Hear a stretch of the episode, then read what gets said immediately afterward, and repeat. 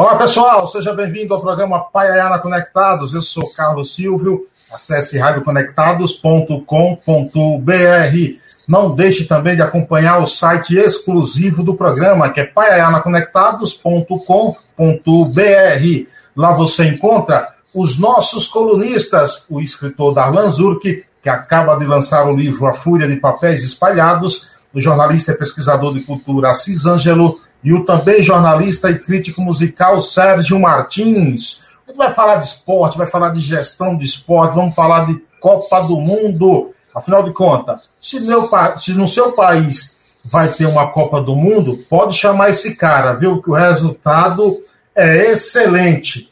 Ele é um executivo com raia história profissional na indústria do esporte.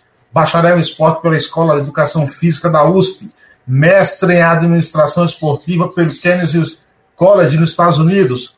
Pela Universidade do Norte do Texas, é PhD em administração com foco no esporte.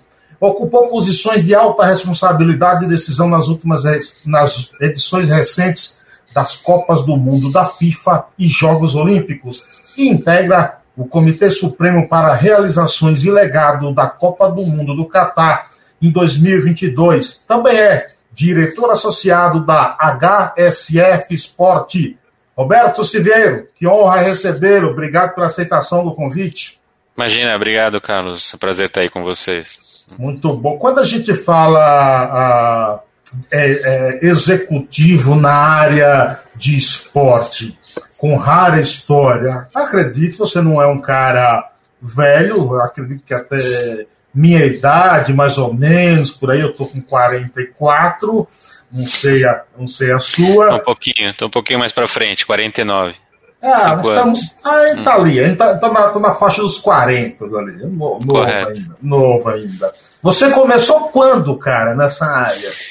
Então, na verdade, acabei até começando tarde, se for ver, né? Porque eu, como muitos jovens aí, na época que chegou a hora de fazer faculdade, tava com uma dúvida terrível do que, que eu deveria fazer, né? E naquela cabeça de, de jovem, eu acabei optando não para ir para a área do esporte inicialmente, eu, eu fui fazer economia, né, na USP também.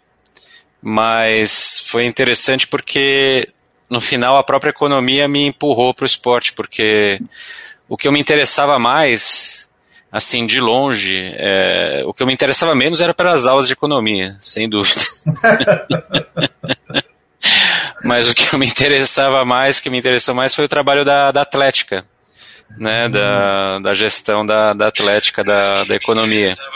Eu acabei entrando lá com o grupo que a gente tinha, os veteranos que eu, que eu, que eu tive, né, lá na Atlética, e a gente começou a gerir o, os esportes da faculdade, e a gente conseguiu fazer coisas legais, é, reviver uma, uma economia das, né, que, que não tinha mais a economia das na época, a gente fez uma, uma primeira economia das lá em 92, é, 92 não, desculpe, 90. Sim. Então, em suma, eu, eu, a economia me empurrou pro, pro esporte. Aí, depois de dois anos que eu estava lá na, na, na, na, economia só, só assinando lista, pedindo pro pessoal assinar lista para mim, que eu não ia na aula. Não ia na aula, eu prestei de novo, né? Tive que prestar vestibular de novo, aí que eu, que eu fui pro bacharel em esporte, que foi uma sorte na minha vida também, porque a gente teve, eu e meus amigos e colegas, a gente teve a chance de ser a primeira turma desse bacharel em esporte. Né, que foi um, um curso que não existia na, na, na USP e teve ali uma, uma visão de alguns professores né, de não separar totalmente, mas, mas ter um currículo que fosse independente da educação física, dar aula em escola, né, e, e direcionar pessoas para uh, para uh, não uh, para atuar na, no ambiente esportivo, seja ele na área de biologia que ou fisiologia ou preparação física que foi muito, que foi muita gente para essa para essa vertente, mas também dando subsídios para você eventualmente entrar numa parte de gestão uh, ou mesmo acadêmica. E foi o que aconteceu comigo. Eu, eu, mas não de início. De início eu ainda tinha meus, uh, meus sonhos de ser um, um, técnico, né, de ser um cara de quadra. Né? Então, quando eu terminei a, a, a, o esporte, quando eu tinha uns 25, acho, 25 anos, 25, 24, por aí, eu ainda me engajei em, em, em ser técnico desportivo.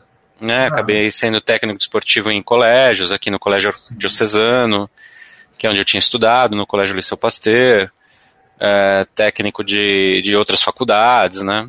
Você é paulistano mesmo? Sou, sou, sou paulistano aqui. Nascido ali no Vila Mariana, Ipiranga, aquela região lá. Estudei no, no Arquidiocesano, aquela região ali em volta da Santa Cruz e, e Vila Mariana. Sim. Em suma, e aí o que me catapultou para pensar mais em gestão foi duas coisas. Um, cara, pessoal de quadra técnico tem que ser muito, muito, muito desculpa a palavra, tarado por aqui. O cara Sim. tem que ter assim, um foco e uma, uma cabeça que é 24 horas, 7 dias por semana pensando na equipe, em como fazer, em como gerir. Né? A gente vê aí nossos uh, caras como Bernardinho, né?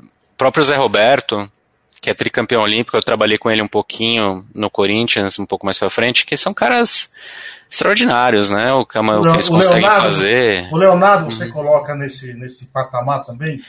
O Leonardo, que foi do PSG, o Leonardo isso, lateral isso, esquerdo? Isso. Então, futebol eu não opino muito, né? Porque o, o, futebol ele é um mundo à parte, né? Na questão do, do, dos técnicos e dos jogadores, no sentido como eles se formam e como eles é, ganham a, né, a, a, o expertise deles e, e vão para frente. A gente está um pouco numa, numa, numa fase que nossos técnicos não estão muito valorizados, né? A gente está vendo aí no Campeonato Brasileiro os técnicos estrangeiros meio que dominando e todo mundo querendo ter um técnico que não seja brasileiro, né? O, o Tite talvez tenha sido um, o cara que mais, vamos dizer assim, é, se modernizou, né? Porque quando a gente pensa em Luiz Felipe Scolari, Vanderlei de Luxemburgo e tal, tem um modelo na cabeça um pouco mais antigo, né? O Abel. Sim, sim. E, e, você vê que os técnicos estrangeiros têm uma outra, uma outra pegada, vamos dizer assim. Mas no, no, no, no vôlei não, no vôlei a gente foi, tá hegemônico, né? Tanto que o Bernardinho foi contratado agora para ser técnico da seleção que foi campeão olímpica, né? Ele já tinha sido contratado antes para ser técnico da seleção francesa. E o Zé. Agora, né? Mas então, voltando, desculpe, a gente começou a conversar, voltando, então aí eu percebi que, meu, eu não vou ser isso. Não, não quero, não tenho condição de ser, né, esse cara de alto rendimento, de estar tá ali e, e, tal. E foi bem na época da Lei Pelé. Você acho que ainda lembra? Sim, lembro, 98. Lembro, lembro sim. Que teve um, um certo mudança de paradigma aqui, né? Tinha aquela ideia realmente de, ah, vamos profissionalizar o, futebol e, e tal e coisas, e os clubes terão que virar empresa. E foi nessa época que eu falei, bom, melhor eu, né, já que eu gosto de gestão, no final das contas, quando eu fui fazer economia, eu tinha uma cabeça mais de administração, né, pensando em economia. Deveria ter ido em administração, mas acabei entrando em economia, que é uma ciência, é outra coisa. E, mas aí eu falei, bom, deixa eu tentar me, me, me é, formar aqui em alguma coisa de gestão esportiva. Foi nessa época que eu consegui ir para os Estados Unidos fazer o, o mestrado em gestão esportiva, em administração esportiva. Aí, então, eu já tinha 28 anos, acabei entrando então nessa dança só, só com 28, 29, entendeu? Foi um pouco mais tarde. É verdade que você trabalhou algum tempo aí sem remuneração? Ah, várias vezes. Diversas vezes. É, é, é mesmo. É uma maneira da gente. Não, não assim, não o tempo inteiro, né? Mas assim, no Sim. início, né? É, para você mudar. Eu comecei trabalhando no futebol, né? Comecei trabalhando quando depois que eu voltei do, dos Estados Unidos foi justamente realmente na época que estavam as, as, empresas aqui coligadas com os times. Então, não sei se você lembra, tinha Hicks Mills, que era Corinthians sim, e Cruzeiro, sim, ISL estava no Flamengo e no Isso. Grêmio, se não me engano, é, Bank of America no, no, no Vasco, Octagon, Coque Tavares era Atlético Mineiro e Santos. Então, tinha esse burburinho geral e eu acabei voltando na, no projeto do Corinthians. Você ficou quanto é. tempo lá no Corinthians? Fiquei dois anos, dois anos e pouco. Mas entrei como, tipo, não, não sem remuneração, mas entrei como estagiário. Entendeu? Mesmo com mestrado. Você já tinha mestrado e foi Exatamente, aí vou fazer estágio. Porque é outro mundo, cara. É, é assim, era um mundo. Acho, hoje imagino que esteja um pouco melhor, não estou com tanta presença. Não muito melhor, mas, mas pelo menos melhor. Era muito amador demais, né? A gestão do, dos clubes você, nesse, nessa época ainda. Você dizendo aí que com mestrado você era estagiário, é uma área que, se não tiver um nível é, superior, se não tiver uma formação universitária, se não tiver, se não demonstrar muita capacidade, não entra? Não, não diria isso não. Na verdade, eu, eu vejo muito ainda uma indústria em transformação né? Porque eu acho até interessante porque as estruturas dos clubes geralmente com as pessoas que entram nas chapas, né, e, e vencem as eleições, a questão é, é realmente essa questão da política com a gestão e a administração, né? Porque no final, salvo alguns clubes, é, a gestão do clube ainda é preponderante relativa à gestão do time de futebol, vamos dizer assim. E aí você tem as estruturas ligadas ao estatuto do clube, né? Então, presidente, vice-presidente. Aí tem clubes que têm diversos vice-presidentes, outros têm os diretores. Então são os diretores de modalidade, clubes que têm outras modalidades. Ah, tem o diretor de vôlei, o diretor de não sei o quê. O diretor, ah, mas o diretor de futebol é o diretor de futebol que vai. Então existe uma certa ainda não encaixa uma coisa com a outra, entendeu? A questão política ainda é preponderante relativa a uma questão empresarial corporativa. Porque se você fosse ver, é, as estruturas organizacionais dos clubes, elas são bem rudimentares ainda, né? Tipo, é, não, não se assemelham. Até fiz um estudo não posso nem chamar de estudo, só um comparativo, por exemplo, você pegar as estruturas organizacionais de, dos times de futebol americano da NFL, né, que são que é um negócio que movimenta bilhões, bilhões. de dólares, né, relativo ao nosso esporte. Então são estruturas muito corporativas, né, de você ver lá vice-presidente de marketing, vice-presidente de é, se assemelha muito mais a uma, uma empresa do que a um, um clube. E você pega as estruturas organizacionais dos nossos clubes, elas não têm muito essa sofisticação, vamos dizer assim.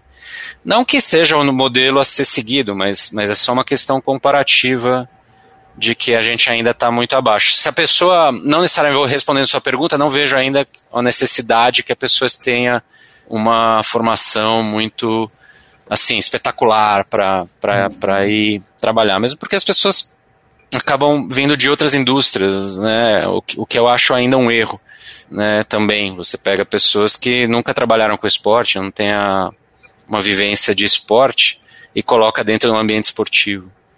Agora, e, olha, olhando... é aquele negócio, né? Futebol todo mundo entende.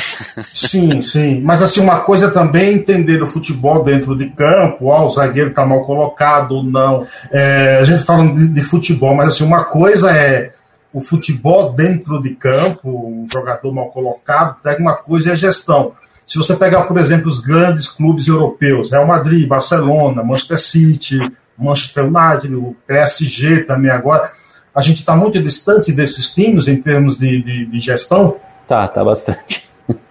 bastante distante. É, é uma. É um outro patamar, realmente. Não tem muita comparação.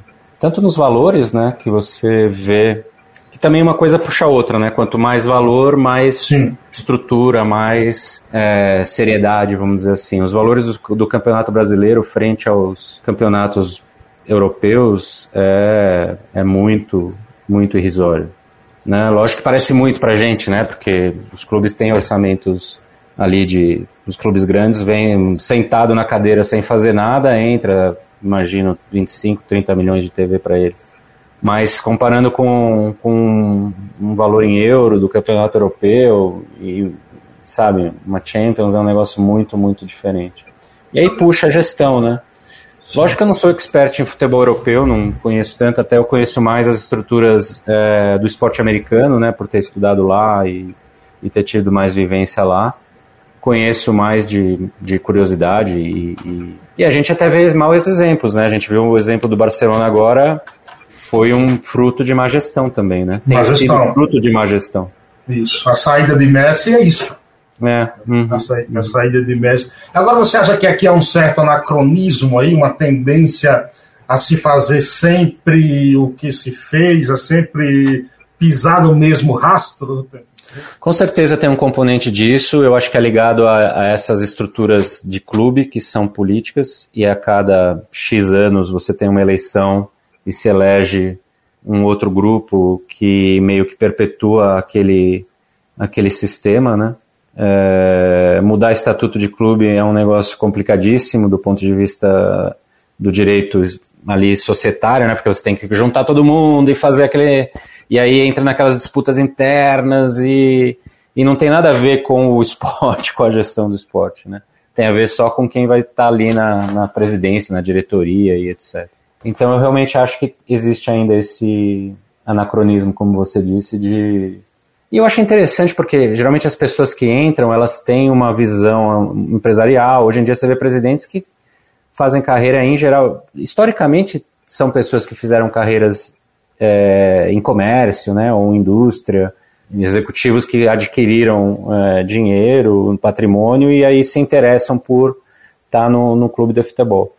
Mas a hora que senta naquela cadeira lá, cara, parece que, não sei, esquece tudo que fez na, na, na empresa, na indústria, porque vira um, um, torcedor, né, muito, muito grande ali. Eu acho que vira refém, né, essa história de virar refém da torcida, desse negócio do, do, do ganhado, tem que fazer, aí perde três jogos, aí o nego vai lá picha muro e quer mandar o cara embora e não sei o que, e vira, vira esse, esse negócio de é, é quase uma várzea, só que só tem mais dinheiro, entendeu? É. Oh, mas não, sem ofender a várzea, porque eu sou um jogador de. Opa, joguei várzea também. Jogou?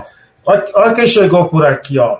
O Bill. Bill falou que você era um craque na assistência do basquete, é. tipo Jason Kidd, fez Muito muitos gentil, pontos né? graças a ele. É, isso, isso é verdade mesmo? Você não contou essa parte da sua história, viu? Não, até que passar a bola eu sabia passar por fazer ponto, passava longe, mas passar a bola para os outros me arremessar até que dava para brincar. Agora que Jason Kidd tem 1,90m, né? Eu tenho 1,70m, mais pro. Não sei se você lembra desse jogador, chamava Muggsy Bowles. Não, jogava no. no... Não. Um jogador pequenininho, ele tinha um metro e menos de 1,70m, menor que eu. Agora, é... agora a pergunta que não quer calar. O Bill sabia jogar basquete ou não? Muito, muito. Bom defensor, matava suas bolinhas ali de dois da, da, da, da ala. Muito. Era bom. Era um bom, jogador. É. a gente Adriano... tinha um time, a gente já se achava velho, né? A gente tinha um time. Naquela época a gente era novo e já se achava velho. A gente chamava de é, Reno, Dino, um negócio lá que já, a gente já, já achava muito velho lá naquela época. Adriana de Camargo também chegou por aqui dizendo: ó, o Beto é fera, entendeu? Tá cercado de pessoa. Bill, que é o homem que não dorme na quase madrugada em Paris, e ele não dorme, entendeu? Tá parecendo baiano, viu, Bill? Você, hum. entendeu? Tô esperando, hein, Bill? Tô esperando. Agora, aqui, agora ele vai se dar bem, porque vai ver o. Né, vai estar vai tá lá na quadra de basquete, todos os jogos na primeira fila, assistindo os Jogos Olímpicos daqui três anos. É, sensacional. Mas ele falou que vai vir para Old Boys, exatamente. Old Boys Basketball, era isso mesmo. É, exatamente. Você trabalhou em eventos importantes aí, uhum. como Jogos Olímpicos, Copas do Mundo, e está envolvido aí nesse projeto do, da Copa do Catar Isso. 2022. Falando desse, desse teu trabalho, qual é a função que você desenvolve para relação à Copa do Mundo do Catar, que será não no meio do ano, será no fim do ano? É, não é, um, não é um negócio assim. O envolvimento que eu tive no evento aqui no Brasil, obviamente, foi muito maior e, e na Rússia também. Esse do Qatar estamos começando com um projetinho bem é, menos é, ambicioso, vamos dizer, estou dentro de uma equipe. Mas para explicar direitinho, é assim: esses eventos, a grande, grande problema, vamos dizer, deles assim, é que você fica 5 a 7 anos planejando na frente de um computador para, no caso de Jogos Olímpicos, 16 dias de evento e no caso da Copa do Mundo, um pouco mais, 30 dias, mas aí você também não tem jogo todo dia, né? Depois da primeira fase. Pela característica do, do futebol. Então, é algo complicado porque você não, não, não tem a vivência, né? Não é fazer, você não está fazendo e corrigindo erros para que você pensa numa operação de jogo de futebol de clube, né? Tem jogo quarta, tem jogo domingo, aí no outro domingo, quer dizer, é um negócio que tem uma sequência. Então, se eu fiz um, um erro de gestão, de operação no jogo da quarta, eu tento corrigir para o jogo do domingo. Ou depois, se eu não conseguir, eu tenho aí uma sequência toda de eventos que me permite melhorar e atingir um nível, vamos dizer, de qualidade melhor daquela operação. É um, é um negócio que você vai construindo, né?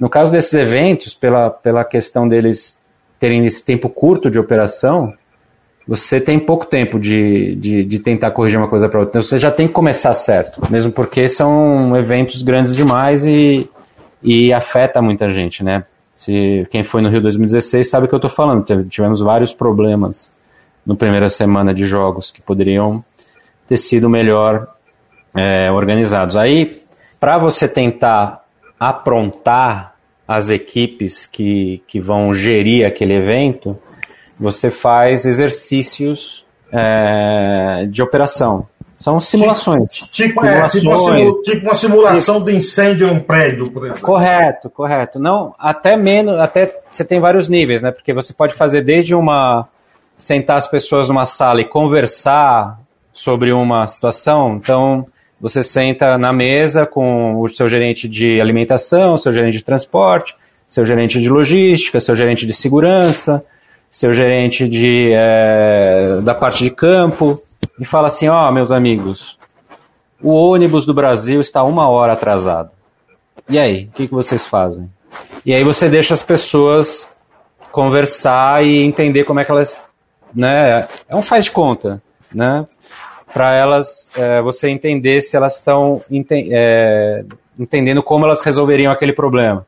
Ah, então eu tenho que ligar para o motorista, sei lá, tem N é, situações que poderiam sair dessa, desse cenário.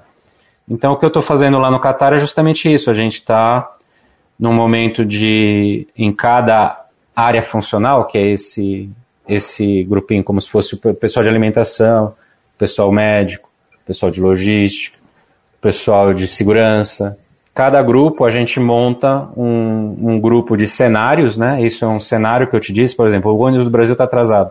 Lógico que a gente tem, põe mais detalhe, né? Não é só uma frase, por exemplo. Então você fala assim, ah, hoje é o segundo dia de competição, são sete horas da manhã. O ônibus que vai levar a equipe do Brasil para o jogo está a caminho na estrada tal. Furou o pneu, sei lá. O que, que acontece a seguir? né? Porque aí as pessoas que estão representando aquela área, elas têm que ter a noção do que elas vão fazer. Né? Ah, eu ligo para o chefe de segurança, eu ligo para não sei quem. E também a questão hierárquica, a hierárquica de como você eleva a informação para pessoas que, que, que, possam também dar um, um, gatilho em alguma resolução. Então esse, esse nome lá na, na indústria do, dos jogos a gente chama em português de prontidão operacional. Né? Então, operational readiness. Então, são exercícios e simulações.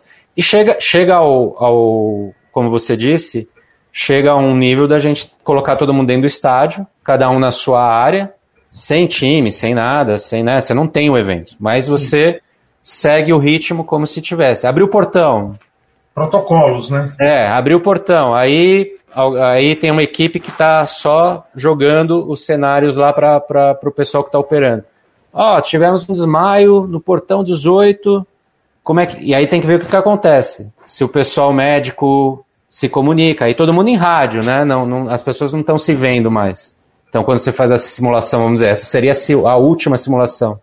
Você está num estádio com todo mundo, como nos seus espaços operacionais, né? Então, o pessoal médico está lá no ambulatório, os seguranças estão posicionados, você, você faz como se fosse fazer mesmo.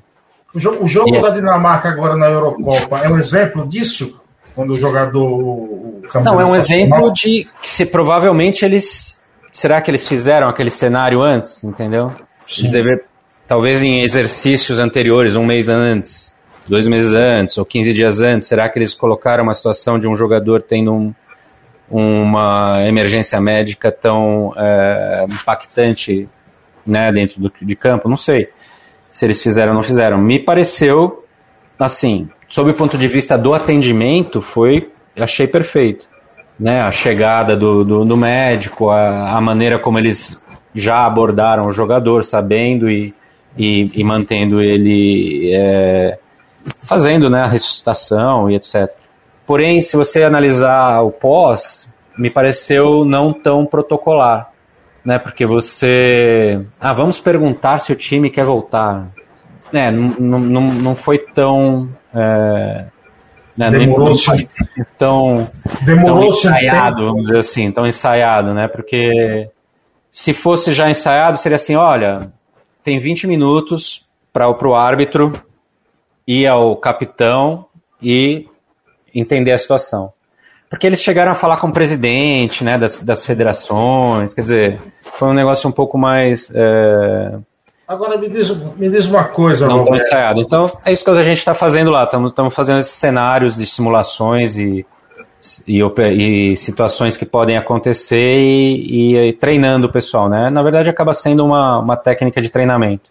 Me diz uma coisa então, é, Copa do Catar, se não me engano, serão cinco sedes. Me corrija se eu estiver errado. Não, é mais. São Sede, mais? você diz cidade? Ou... Cidades. É que a Copa do Catar, viu, uh, Carlos, é tão diferente de todas que a gente já viu, porque o Catar é um país que é menor que São Paulo. É isso que eu ia te perguntar. Ah, é isso que eu ia te perguntar. Copa do Brasil, 12 sedes com esse, com esse país continental uhum. um estado para outro pode durar e pode levar aí mais de, de, de 3 seis mil horas, quilômetros. Seis, seis horas. Isso. Exatamente. Manaus, Porto Alegre dá 8 horas. Não é? Isso, exatamente. Trabalham, e a Copa do Mundo, independente do tamanho do país, a visibilidade para o mundo inteiro ela é a mesma, todo mundo está uhum. de olho. Há uma, um nível de concentração e preocupação maior quando é no tamanho de um país como o Brasil e no, no Catar? É, eu acho que cada situação traz problemas e, e soluções né, diferentes. De, de, certa maneira, quando você tem. E o Brasil e a Rússia foram exemplos disso, né? A Rússia também é um país que é maior sim. que o Brasil, muito mais sim, forte. Sim. Então, as sedes eram ainda mais distantes uma da outra. O que é bom, é, vamos dizer, o pró de você ter a situação das sedes bastante separadas é que você não tem uma pressão uh, operacional, vamos dizer assim, ou, numa cidade só né, ou num grupo de cidades só. Então você tem como diluir, vamos dizer assim, a organização nessas sedes e ter equipes totalmente separadas é, e engajadas ali na, na, na, produção do evento. Né? O, o, ruim é justamente a distância, porque você tem uma, um componente de, de falta de padronização, talvez. O difícil é você padronizar né? uma, uma sede com a outra na questão de como. Porque você, a hora que entregar o produto na TV, ele tem que ser igual, né? Independente de, de ele estar tá acontecendo em Manaus, ou Sim. em Salvador, ou em Cuiabá. O produto, lógico, o estádio é diferente, mas o, o produto ali é igual. Então essa é uma das grandes dificuldades da Copa do Mundo, é você ter essa padronização. E obviamente tem sedes que são melhores em algumas coisas, outras piores, então você tem que ir ajustando a, a, a questão. No caso do Qatar, que é, a gente tem comentado muito na, no, no, círculo de amizades, é muito mais semelhante a, uma, a uns Jogos Olímpicos, né, onde você tem a pressão de, do evento inteiro naquele espaço geográfico ali de 50 quilômetros de diâmetro, né, que é muito complicado. É mais complicado os Jogos Olímpicos? Sim, porque você tem mais atletas, tem a Sim. ordem de atletas 15 mil na ordem de, de esportes, 32 esportes. Então, essas pessoas estão se movimentando ali na cidade o tempo inteiro. A logística para você fazer isso é, é mais complicada do que você movimentar 24 times, né? Que entram dentro de um ônibus, eles estão lá dentro. Você sabe que vai sair do A e vai chegar no B. E beleza. Sim, sim. sim. Então, oh, oh, com, Mas... toda essa, com toda essa sua experiência nesses eventos, há algum grande é, fato que ocorreu de modo não planejado em algum desses eventos que você teve mais dificuldade de, de se Só sobressair um, ali? tempo a gente tem no programa? é, conto, conto que ninguém sabe, então, mas mais é. Não, é uma, é uma característica, até pelo aquilo que eu falei um pouco antes, de você ter muito tempo de planejamento, mas a parte de operação é muito concentrada, é, acontece de tudo né? Acontece de tudo. na Copa do Mundo, os nossos problemas eram, para te dizer a verdade, o problema não teve tanto problema durante a Copa, foram muitos problemas ali nos dois, três meses anteriores à Copa do Mundo, é, de coisas não ficarem prontas. Então, por exemplo, é, a gente, Copa do Mundo tem, como você disse, televisionado para o mundo inteiro.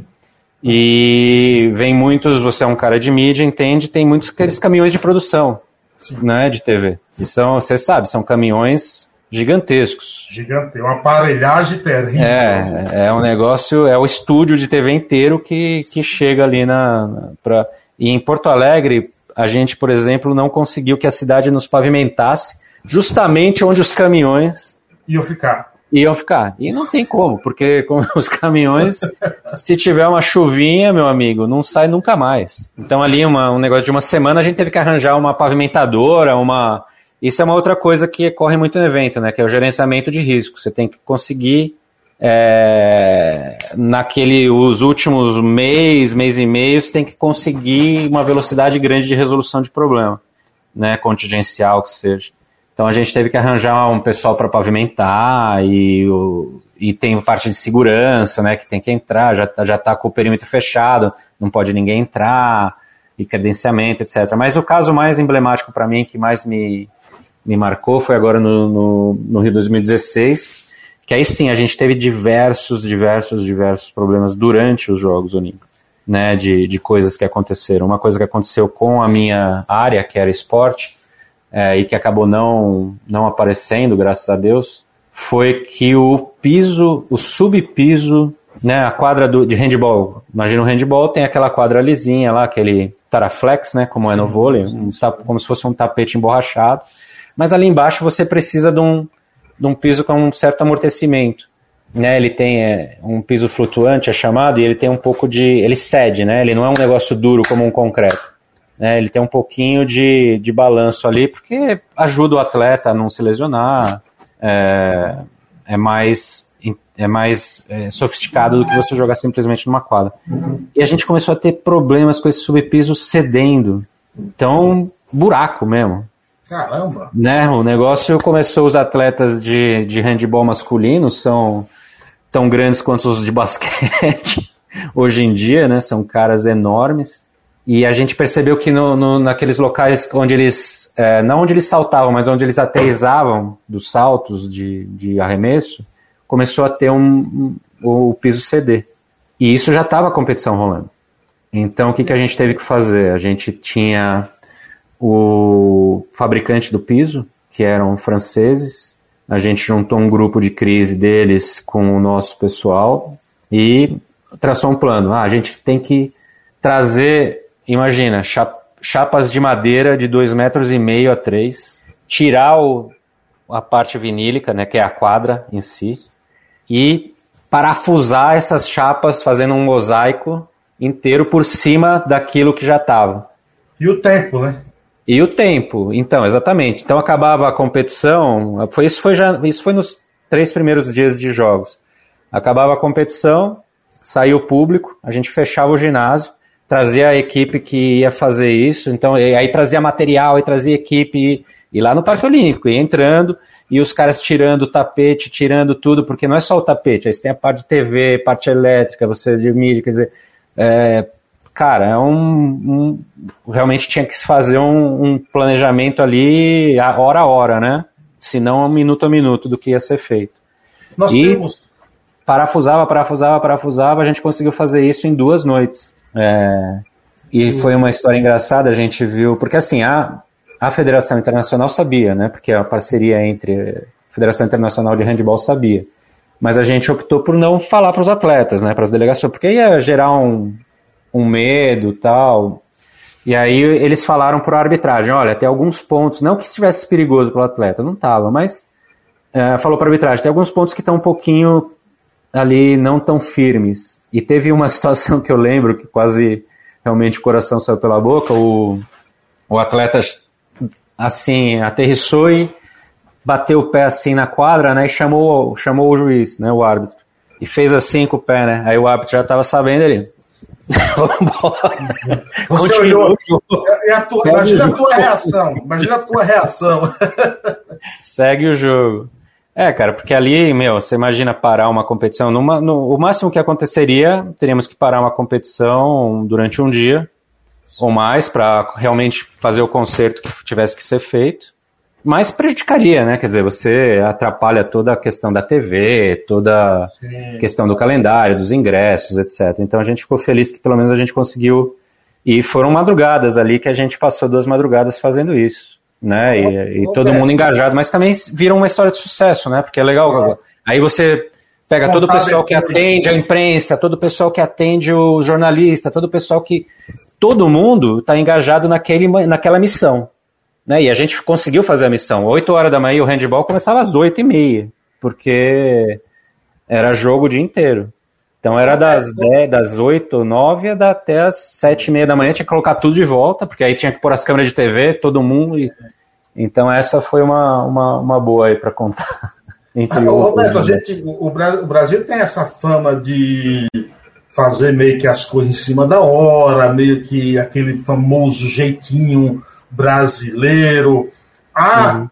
uma grande diferença quando esse tipo de evento acontece no Brasil e, e acontece em outros países? É, posso até te comentar melhor isso, porque eu tive em Lima, é, no Pan-Americano 2019, tive é, em Guadalajara também, são países latinos, né, mais semelhantes ao nosso. Tive em Londres, que aí é outra, outra cultura. Né? Tive na Rússia mais no finalzinho, então dá para até fazer realmente um comentário mais qualificado. É, eu acho que assim, planejar tem maneiras e maneiras de você planejar. O que o latino, né, isso eu vi no Brasil, vi na, na, na, no, na em Lima, no Peru, vi em Guadalajara, é uma certa resistência a escrever de maneira mais detalhada. O pessoal gosta de falar, né? Sim. Vamos fazer isso, vamos fazer aquilo. Mas aí chega na hora que você tem que transformar aquilo que foi falado num plano efetivo de 35 páginas ou 40 páginas, aí existe uma dificuldade maior. De, em comparação, por exemplo, com Londres, que os caras vomitam papel o dia inteiro né? Põe no é, e aí é o contrário, é tipo um exagero, né? Porque tudo tá no papel, tudo tá no papel e faz 3, 4, 5, 4, 10 versões e volta e não sei o quê. E existe essa cultura do, do uso do, do papel como um método de planejamento, mais é, na cultura, eu, eu até digo. Até essa história da HSF, que é a empresa que a gente formou agora para atuar, a gente diz isso. Nós somos especialistas na parte latina, na América Latina. Né? Porque eu, te, eu vi muito a questão de trazer consultores do mundo anglo-saxão, né? seja Austrália ou, ou é, Inglaterra, que foi quem fez Jogos Olímpicos mais recentemente, e tem um choque cultural muito grande aqui no, no, nos países latinos. Né? No Brasil, o Rio 2016 usou muita gente de Londres e você via que eles não funcionavam. Porque a pessoa não entende como funciona. Fora falar a língua, não estou não dizendo, mas não entende que o país funciona de outro jeito. De um jeito, né? de um jeito. E essa história de você falou, não, não é que não é que tenta se deixar para o final as coisas, mas pela maneira como as coisas andam, aí você precisa de uma intervenção geralmente do governo em algum sentido, algum projeto que precise uma aprovação de um certo e aí as coisas realmente vão se atrasando e aí parece que ficou na última hora, mas você tentou fazer antes, mas pela cultura, pela maneira como o país funciona, e foi assim também em Lima e, e em Guadalajara, eu via muita semelhança né, do, do, do modus operandi Brasil de sim, vamos planejar, mas aí uma resistência, talvez uma dificuldade, não sei se tenha ligar, ligado a parte nacional ou não, tem a parte burocrática que todo país tem, mas lá em Londres quando você joga uma coisa para o governo e eles falam que vai demorar duas semanas para eles decidirem, realmente são duas semanas, né? Ou no máximo três. Nos países aqui que, latinos que a gente tem, quando você joga uma coisa para o governo para tomar uma decisão e fala que vai ser uma decisão em duas semanas, demora cinco, seis meses. Quando é rápido. Né? É, exatamente. Então esse é um grande diferencial efetivo. Mas, mas eu sinto também um diferencial cultural dessa história. Por isso que a gente está se posicionando aí para trabalhar aqui na América Latina e dizendo, olha, eu entendo Eu não vou fazer você vomitar papel a cada semana, entendeu? Porque não funciona. É, você tem que saber o quanto você tira dele, de, daquela organização de papel relativo à cultura que você quer implementar. Você deu uma entrevista e você falou que enxerga diversos clubes com gestão profissional, se não em todas as áreas, mas em alguma delas. E eu te pergunto, quais as principais áreas, as três, por exemplo, áreas de um clube que, por obrigação, por uma boa gestão, deveriam ser profissionalizadas de imediato? Essa, essa terminologia do profissionalizado que é um pouco usada de maneira errônea. As pessoas que estão lá são profissionais, né? mas eu acho que, na verdade, deveríamos ter, melhorar o nível da profissionalização né, na, na, na, na já tem uma gestão, mas ainda é uma gestão um pouco simplória, né? Temos que melhorar o nível da gestão. Obviamente, para clube tem que ter um departamento de técnico, vamos dizer assim, né? Tudo que cuida da parte do time tem que ser algo muito profissional, né? Não, no, não somente no sentido da, da do, do, técnico uh, né, da preparação física, da parte médica, da parte logística, da, da parte psicológica, toda aquela gestão, não som, e não somente do time profissional, né? Toda cadeia que vem embaixo do time profissional, ainda vejo muitas coisas a serem melhoradas. Né, na, na, na gestão da, da, do produto jogador de futebol, vamos dizer assim, né, e, e do produto time. A segunda área que tinha que ser é, melhor gerida é justamente aquilo que eu chamo de operações. Né? Então, operações no jargão aí técnico de jogos, etc., é tudo aquilo que ocorre que não é dentro de campo. Né? Então, tudo que é acessório, não somente ao time, mas também ao evento e ao que você coloca. Porque se a gente pensar como produto, qual que é o produto do esporte? É o jogo né? É o jogo que é consumido, né? Você compra os, lógico, tem a camisa, tem, né, a bola, o merchandising e tal e coisa. Porém, sem o jogo não existe o resto, né? Então, o produto do futebol, se você pensar, ou do basquete, ou de quem quer que seja, é o jogo. Tudo que envolve o jogo, a gente pode chamar de operação. E essa gestão dessa operação teria que ser muito mais é, robusta e melhor planejada e melhor entregue. Né? Por que, que a gente admira né, o futebol europeu? Por que, que a gente admira a NBA? Porque a hora que você liga a TV, você vê aquela quadra. Até quem não joga basquete quer ir lá arremessar na, naquela quadra. Né? A iluminação, as cores, a, a estrutura em volta. Então aquilo é o produto que o cara está vendendo, né? ele está vendendo aquilo. Veja, lógico, os jogadores são, são excepcionais e as jogadas são excepcionais e o jogo é emocionante, mas já começa com o visual, né? Porque isso é uma outra coisa que é muito fácil da gente ver aqui no Brasil. Veja um jogo num estádio que foi feito para a Copa do Mundo e veja um jogo num estádio que não é de Copa do Mundo. Mas se você tiver um olho um pouquinho mais clínico, você consegue ver assim a diferença de 30 anos, né, de uma coisa para outra. A começar pela iluminação. Você vê os campos da Copa do Mundo, a iluminação é perfeita, você não vê nenhuma sombra no campo. Aí você pega um jogo da Copa do Brasil, sem desmerecer ninguém, mas né, no, no, no, num estádio de um time que, que não tem o recurso, né, né um, é, um, é outra coisa. Então aquele produto que a gente apresenta, ele não é ainda o melhor. Sim. Né, eu acho que isso que tem que ser. Então a parte técnica, porque a gente precisa ter um, um, um produto, é um gato. Gato fazendo companhia. É bem-vindo também o gato. É bem-vindo. Já veio a filha, agora é o gato. É, também Mas uma coisa é cuidar do produto dentro de campo, né? Que é o que faz as pessoas gostarem de assistir, que é o futebol bem jogado. Né, que hoje em dia a gente perdeu essa hegemonia também no mundo. Ou seja, antes a gente jogava futebol de um jeito aqui no Brasil, hoje a gente tem que copiar o jeito europeu de jogar, praticamente. Você Estamos reaprendendo você... como jogar. E você falando dessa do produto que vende, eu, por exemplo, acho o melhor campeonato para assistir o campeonato inglês. Hoje mesmo assisti alguns jogos, é, City, por exemplo, e Tottenham, que o Tottenham ganhou de 1 a 0. Acho o melhor uhum. campeonato de futebol do mundo. Gosto de assistir. Uma coisa que me encanta muito no, no, no em termos de organização lá é o que ah, o jogo está marcado para as 14 horas, então 14 horas em ponto o juiz apita o início do jogo, entendeu? Aquela organização, os times entram no tempo certo, não tem muito aquela papagaiada de ficar é. muita gente no bar. Isso me encanta muito. Um protocolo, um pouco. Assim, uma, uma das coisas que a FIFA mais, quando, a gente tra... quando eu trabalhei com a FIFA, eles não querem ninguém dentro de campo.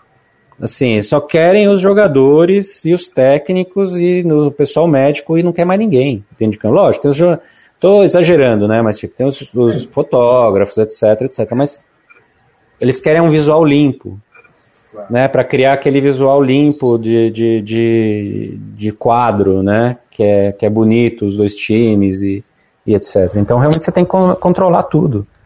Né? A NBA também controla tudo que ocorre ali naquele espaço. Qual evento que você foi gerente geral de operações e você considera como o seu melhor desenvolvimento, melhor trabalho? Vamos falar dos pontos eu positivos. Acho que foi agora. Não sem, não, sem brincadeira. Eu acho que a gente vai evoluindo né, na carreira. E eu acho que o meu último agora na Copa América foi, foi o melhor assim desempenho. Lógico que não é o maior evento do mundo, né? É, mas também os eventos menores te, te exigem mais no sentido da gestão. Porque quando você pensa numa Copa do Mundo, nos Jogos Olímpicos, na verdade, não é que falta recurso, não falta recurso, né? Não falta dinheiro para fazer o evento. É, não, na verdade, o tamanho dele é que dá o problema, a complexidade de você conseguir fazer bem, né? Porque os Jogos Olímpicos está falando de, como eu disse, 15 mil atletas, sei lá eu, números provavelmente mais de são quase 40 mil voluntários para você gerir, de imprensa deve beirar ali nos seus 5, 6 mil de imprensa escrita, mais uns 2 a 3 mil de, de, de TV. E são números muito gigantes. E, e, e, a complexidade daquela organização que nasce do zero e tem que estar tá a 100% em 5 anos, né, essa é, é uma particularidade desses eventos é isso, você também começa do zero. Né? Você não tem um comitê organizador, o comitê organizador começa do zero.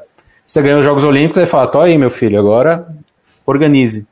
Né? Então a complexidade vem do tamanho, mas os eventos menores, aí sim você tem problema de recurso, você tem problema de governança às vezes, você tem problema de é, não conseguir os melhores serviços. Então, com a, a, Copa América a gente teve mais ou menos um. Não essa agora que teve aqui, né? Que veio da Argentina e. Que aí, no, na verdade, conseguiu fazer justamente porque a gente teve Copa do Mundo e a gente teve Copa América. Sim. Então você tem um legado ali, tanto de estádio quanto de pessoas, que permite você ser mais ágil numa organização.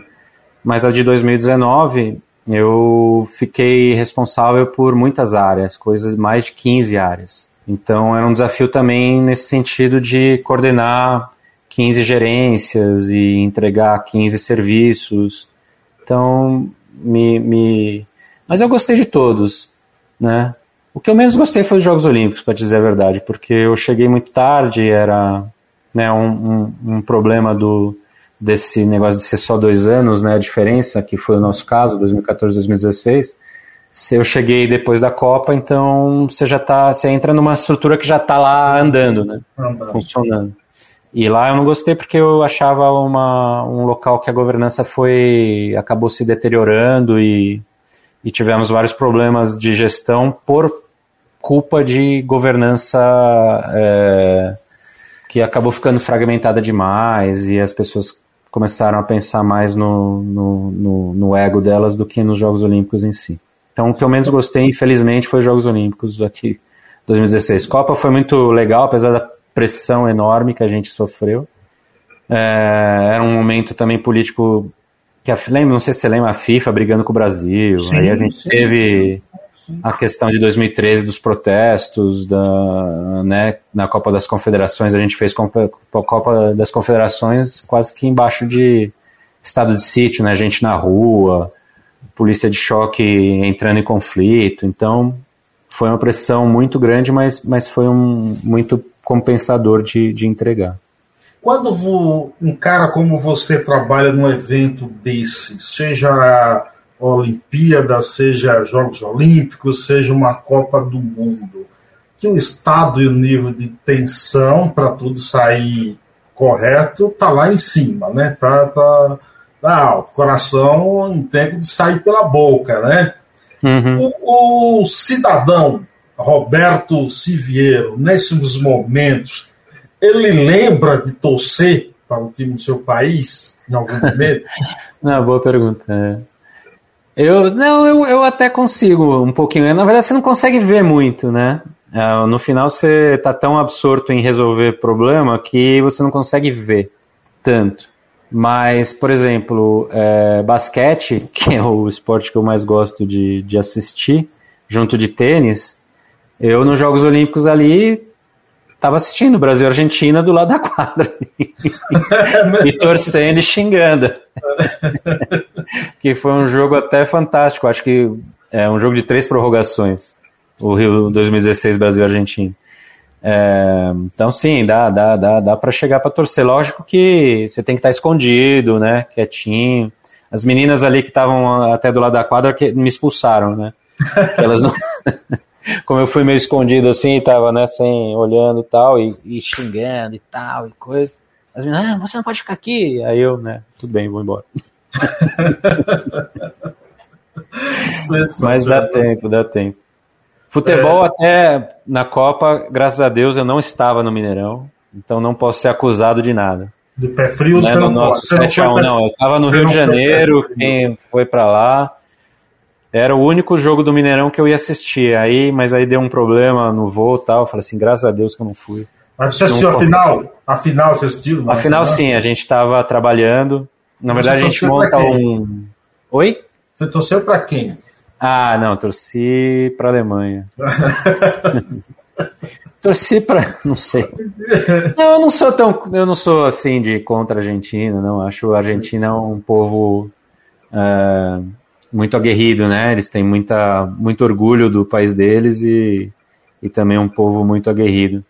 E, as, e os times geralmente têm essa característica também, né? De, de brigar até o final. Então, é... mas, cara, Argentina, campeã do mundo no Brasil, a gente, a gente não ia conseguir morrer em paz, eu acho. Então foi, foi melhor para nós que isso não acontecesse. Ó, minha última pergunta talvez seja a pergunta mais difícil desse, desse uhum. bate-papo. É, o Paiaiá tem 600 moradores, três ruas. Três ruas. Para eu organizar um evento esportivo lá, o que é que eu preciso saber? O que é que eu preciso ter? Você não precisa nada, precisa só ter um planinho. Eu te dou um manual, te dou um manualzinho lá de 10 páginas e aí você escreve lá um brief, né, um descritivo do seu evento e de todas as áreas como é que vai funcionar. Essas 10 páginas, pronto, você já consegue fazer seu evento esportivo. Tem que saber de onde vem um pouquinho do dinheiro, como você vai organizar, engajar as pessoas do local para serem seus gerentes e seus entrega, que vão entregar e acabou, é isso aí. Porque no final o esporte acontece, né? O time vem, pessoal, você fala de base, né? Falou de eu também. Sim. Meu, um, pode acontecer o que acontecer. Vai ter dois times lá, a bola e o juiz e, e, vai começar, é ou não é? Exatamente. Dá um jeito. E aquele monte de gente ao lado do campo, né? Exatamente. Se dá um jeito, cara. Dá um jeito. Nego traz uniforme, empresta meia. Exatamente. A Você bola conhece, por outro, você conhece do ramo, né? Você conhece é do ramo. E na hora, hein? Começa na hora também a várzea, não, não atrasa aí, não. Aí já é meio difícil, entendeu? Aí já é meio complicado começar na hora. Roberto, muito obrigado viu, por ter disponibilizado esse tempo. Satisfação obrigado, enorme conversar contigo, cara. Obrigado, obrigado. Espero não ter me alongado aí, nas, às vezes, nas explicações, que às vezes vira, quer virar professor e é, é ruim. que isso, que é isso. Obrigado você. Obrigado, Bill Richberg. Pela Obrigado, Bill, pela dica aí. Abraço para você em Paris. Vamos ver se eu te encontro em Paris, hein? Quem Olha, sabe? Mas ele disse que vai vir pro Paiaiá antes, entendeu? Entendi. Então aí vamos, já, vamos pro Paiaiá, então. É, comer uma carajé com pimenta lá, viu? Muito bem. Obrigado, Roberto. Obrigado a Obrigado. todos. Se inscrevam tchau, nesse tchau. canal aí. Grande abraço, até uma próxima. Tchau, tchau. Mais podcasts como este você encontra no site da Rádio Conectados, radioconectados.com.br ou no seu aplicativo de podcast favorito.